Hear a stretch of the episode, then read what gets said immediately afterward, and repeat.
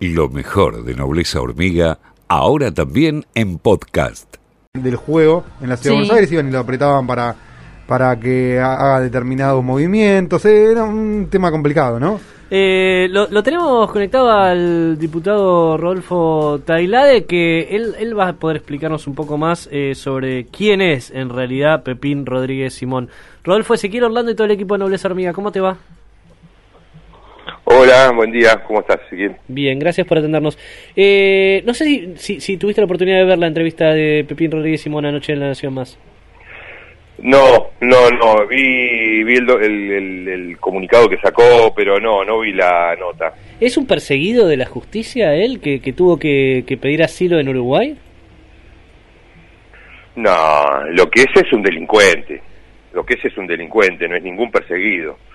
Eh, mira, eh, el, el, el, el, argumento que incorpora a la discusión, eso es la, la, persecución política, sí eh, sirve para, me parece a mí, digo, le sirve a Rodríguez Simón para elevar el nivel de, del conflicto que mantiene él con eh, particulares. Acá no hay, no hay, no hay este, partidos políticos, no hay Estado que esté detrás de uno de este tema.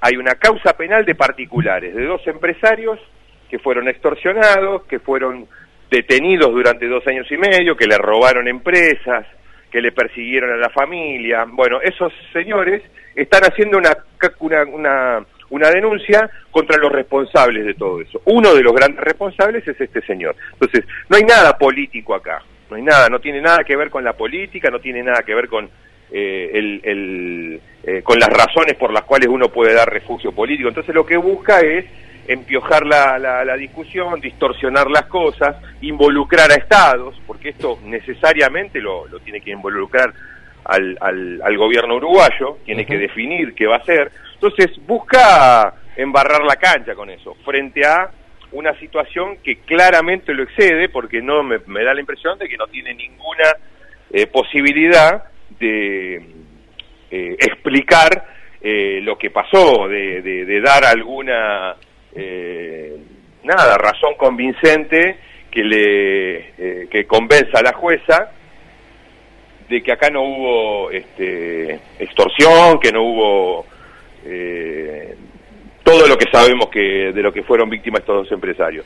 Eh, pero básicamente está es un manotazo de ahogado frente a la contundencia de la causa y, y además una gran mentira, digamos, esto de que va a ir preso y demás, toda una victimización patética que hace, que terminó siendo un gran cobarde, porque yo lo tenía como un audaz, como un temerario, lo conozco hace 20 años este sinvergüenza. ¿Qué hacía Simón? Eh, que, para, para contar a la gente, ¿no? Que, que lo, escucha seguido al nombre, Pepín, Pepín, Pepín, pero no tiene la menor idea quién era, porque siempre se manejó en la sombra. Mira, Pepín, Pepín es un, es un abogado fundamentalmente vinculado al, sector financiero, de hecho estuvo procesado por la quiebra del Banco Medefin hace unos años, eh, zafó por, por, porque, por, porque tiene amigos y entre otras cosas.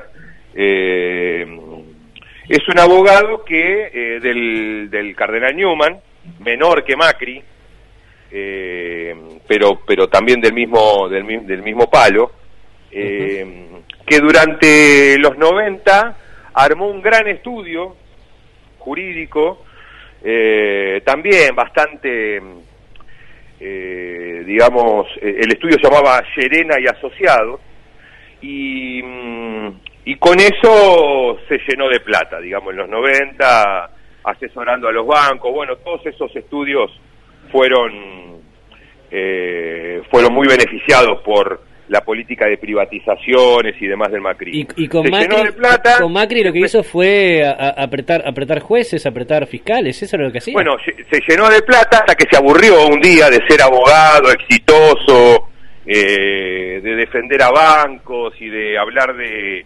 de, de trades, de acquisitions y no sé qué, bla, bla, bla, hasta que dijo, bueno, voy a intervenir en la política eh, un rico con este con que estaba aburrido.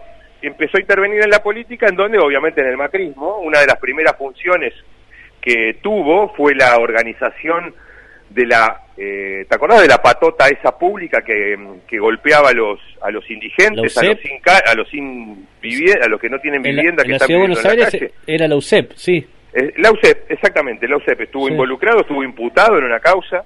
Eh, a partir de ahí empezó a crecer en la eh, consideración de Macri. Cuando vio Macri, que era un tipo absolutamente audaz, temerario, que le traía ideas,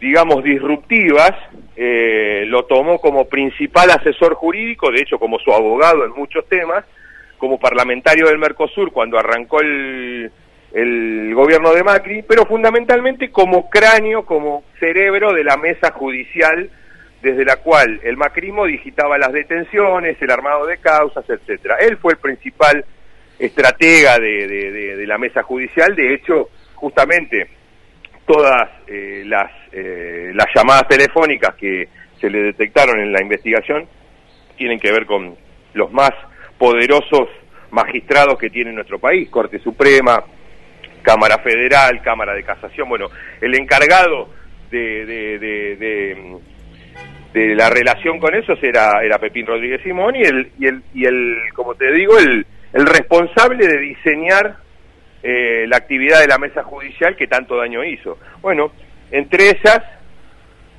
además de la persecución política a dirigentes, entre ellas, eh, se zarparon con lo que le hicieron a, a, López y de Sousa. Bueno, y ahora está pagando esas consecuencias.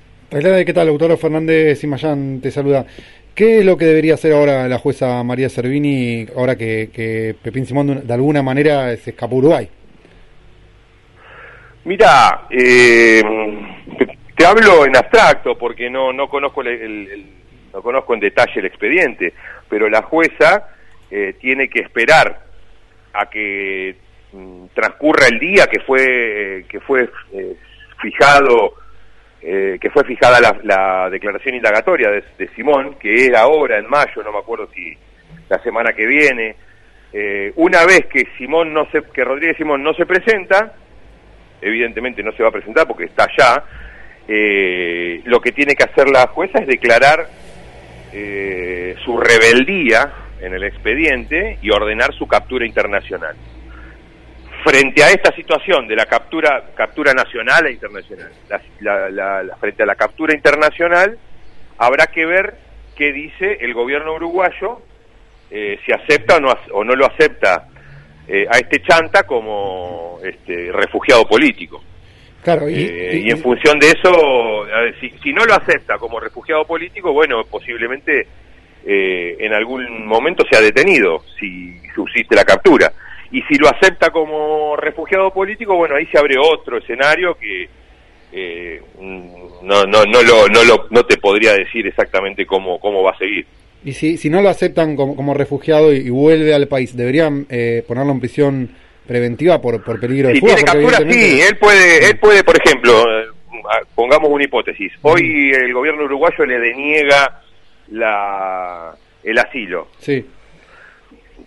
Él puede venir la semana que viene y declarar. Si declara, en principio no, no tendría, eh, no estarían cumpliendo las, eh, eh, las obligaciones procesales de presentarse frente a cada llamado del juez y por lo tanto no habría motivo para detenerlo, por, por lo menos en relación con su situación eh, alrededor de la indagatoria. Eh, cosa que también hay que aclarar, ¿no? Ahí en la carta esa que eh, la verdad que está pésimamente escrita, tiene 40 años de abogado, no sabe escribir, pero bueno, ahí habla de mí, no quiero hablar de los demás compañeros que son mencionados porque cada uno podrá defenderse, pero ahí habla de mí diciendo que yo estoy anunciando en los medios su detención desde hace tiempo. Yo no dije nunca nada de eso, yo me dediqué a decir que es un delincuente, que es un sinvergüenza, pero no eh, que va a estar preso, yo no conozco la causa y además la prisión preventiva me repugna. Eh, así que mm, eh, eso por lo menos es una gran mentira. Pero lo de la libertad de él depende de si se presenta o no se presenta, o la, o la situación, digamos, alrededor de su libertad, si se presenta o no se presenta la indagatoria. Tailade, te, llevo, te llevo al tema de la reforma del Ministerio Público Fiscal que, que, que se va a tratar hoy. Eh, Juntos por el Cambio insiste en que eh, lo, lo, lo, que busca el Frente de Todos es la impunidad de Cristina Fernández de Kirchner con, este, con, esta modificación. ¿Es eso lo que buscan? Es, es, es tan patético lo de la, de la oposición. Un, una, una, este, un eslogan absolutamente vacío. Eh, me gustaría que se sienten, que se pongan a discutir en el ámbito donde se tiene que discutir esto, que es el Congreso, y no en las redes o en, o en los canales de televisión, donde no hay ninguna profundidad, donde hay una complicidad notoria, eh, nadie repregunta, nadie, nadie este, pone en discusión nada, eh, que se sienten a discutir en el Congreso y que nos vengan a decir a nosotros en la cara que esto es el plan de impunidad de, de, Cristina, porque eh, es tan, tan berreta la, la, la, la, argumentación. A ver, en primer lugar, que cambiemos el, el, eh, procurador o que el presidente pueda nombrar un procurador significa, eh, no significa um, otra cosa que eh, poner que punto final a la crisis de, de institucional que tiene el Ministerio Público, eh, que está sin conducción desde hace tres años y medio. En segundo lugar, el procurador o procuradora no tiene la capacidad para indicarle a los fiscales inferiores, y esto es una gran mentira que se ocupan de repartir por todos lados, tanto periodistas como los, los este, dirigentes de la oposición. Ninguna capacidad tiene el procurador o procuradora de indicarle a un fiscal de, de inferior lo que tiene que hacer, lo que tiene, lo que no debe hacer, si persigue a uno o persigue a otro. Es una gran es una gran mentira. Entre ellos el principio de autonomía del Ministerio Público alcanza a cada uno de los fiscales que tiene plenas facultades individuales para avanzar en las investigaciones que quiera o que considere.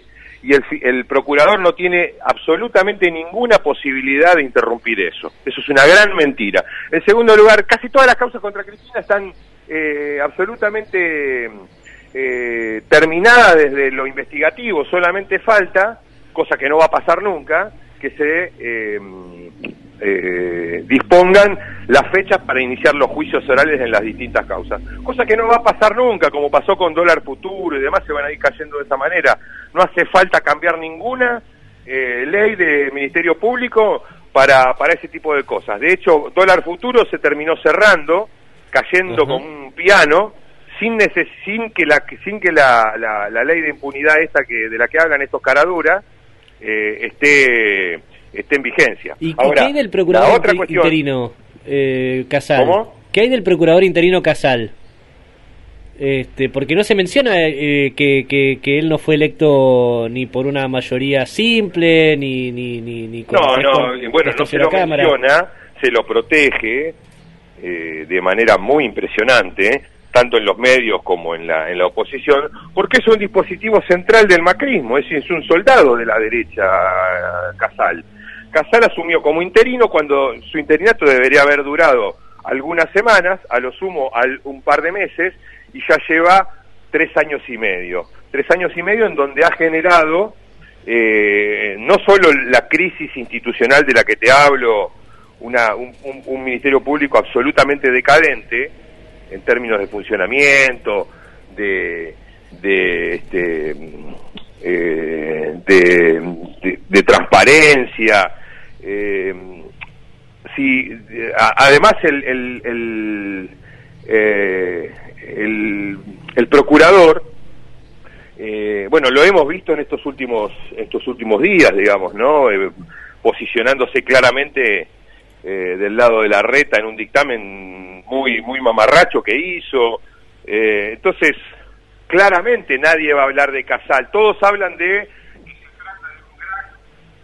eh, de un gran eh, hombre de la justicia, que eh, un tipo serio, que esto que el otro, papá, papá, pa, toda una mentira. Está ahí hace tres años y medio, como decía, o como dijo un jurista invitado eh, por nosotros, eh, lo que se dedicó fue a aceitar los circuitos mafiosos que funcionan en la procuración, que básicamente tienen que ver con como, los fiscales de Comodoro Pi, eh, y un y acentuado un nivel de feudalización de, de, del organismo, es decir, de enclaves de cada uno con poder haciendo lo que quiere, eh, ni hablar del repaso de, de, de ilegalidades que van desde la eh, decisiones, un montón de decisiones administrativas irregulares hasta, hasta el encubrimiento de, de, de Stornelli, digamos, ¿no? Un tipo que está procesado por extorsión y el procurador Casal los, lo, lo, está, lo sigue protegiendo, no está ni siquiera suspendido. Entonces, claramente el macrismo lo ve como un soldado propio, es un objetivo central del macrismo mantener a Casal, por eso es tan danada eh, extorsiva en los medios y el chantaje de la oposición, eh, lo ven como, digamos, un, un, soldado muy importante en, en, en, su, en su batalla. Y por último, eh, Ezequiel, eh, hay, hay un nivel de cinismo en la oposición, un nivel de hipocresía en esto, que es alarmante. Mirá, en 2017 en el medio de la ofensiva contra Gil Carbó, en donde le armaban causas, la apretaban, le, la extorsionaban desde, la, desde las páginas de Clarín poniendo el teléfono de su hija, el gobierno, entre, entre toda esa ofensiva, el gobierno de Macri impulsa un proyecto firmado por Pinedo y Pichetto para eh, modificar la ley del Ministerio Público. ¿Qué decía ese proyecto 2017? Que fue bancado explícitamente en el Senado por Garabano, por todo el elenco estable de los fiscales del poder, Carlos los Ricardo Sáenz, los jueces, lo que se te ocurra. ¿Qué decía el proyecto? Cinco años de mandato y mayoría absoluta para elegirlo. Bueno, por supuesto. Con un procurador, con un procurador, en ese caso con una procuradora elegida con, de acuerdo a lo que decía la ley y la Constitución, que había tenido casi trámite, casi aprobación unánime de los senadores. Cuando teníamos una procuradora absolutamente legitimada, eh, avanzaron con este proyecto. Y ese proyecto, que es exactamente el mismo que tenemos hoy, era contra la República, era contra las libertades. Eh, el de hoy, digo, es contra la República, contra la libertad, y el de ellos no. El de ellos tenía que ver con, no, supuestamente, modernizar el Ministerio Público. La verdad, unos grandes mentirosos. Tailade, le pregunto por lo que expresó el juez federal Daniel Rafecas con respecto a esto de que expresaba recién, ¿no? Lo de cambiar la mayoría necesaria en el Senado eh, y que si se da así no continuaría con su postulación. Eh, ¿qué, ¿Qué opinión le merece eso? Y yo creo que, que el doctor Rafecas por ahí se apresura un poco porque eh, yo entiendo su posición, ya la ha manifestado anteriormente, sí. eh, pero mm, nosotros no podemos eh, supeditar eh, esta cuestión que es tan tan grave desde el punto de vista institucional que esté el Ministerio Público en estas condiciones. Es urgente su normalización, es urgente su, su digamos, que tenemos que volver a poner en, en, en, funcionamiento una, un organismo que es clave, digamos, para muchas cosas. Eh, entonces, eh, la decisión de Rafecas, lo que me parece a mí debería pensar el, eh, es, es lo siguiente. Él dice que está convencido, o él está convencido de que si eh, lo llamaban a audiencia pública o lo llaman a audiencia pública, puede conseguir el consenso de todas las fuerzas políticas, alcanzar los dos tercios y con eso un nivel de legitimidad suficiente. Yo digo que más allá del cambio de ley, eso es, eh, puede ser posible igual, más allá de que la ley exige una mayoría absoluta, el doctor Rafecas puede, mientras siga siendo el, candidato del gobierno, que es lo que ocurre hoy, puede conseguir tranquilamente los dos tercios si él está eh, convencido de, hacerlo. Me, pareció, me parece que sería excelente, digamos, eh, que más allá de que las mayorías son, eh, ahora se, se, busca mayoría absoluta, él pueda conseguir los dos tercios del Senado. Una cosa no quita la otra, por eso me, da la impresión de que, que por ahí se apresuró o, o, no vio, digamos, esta posibilidad. pero bueno, veremos. Rodolfo, muchas gracias por la nota. Un abrazo. El diputado nacional Rodolfo Taila de paso por aquí por Nobles Hormiga. Lo escuchaste. Nobleza Hormiga Podcast. Lunes a viernes, de 8 a 10 horas por FM La Patriada.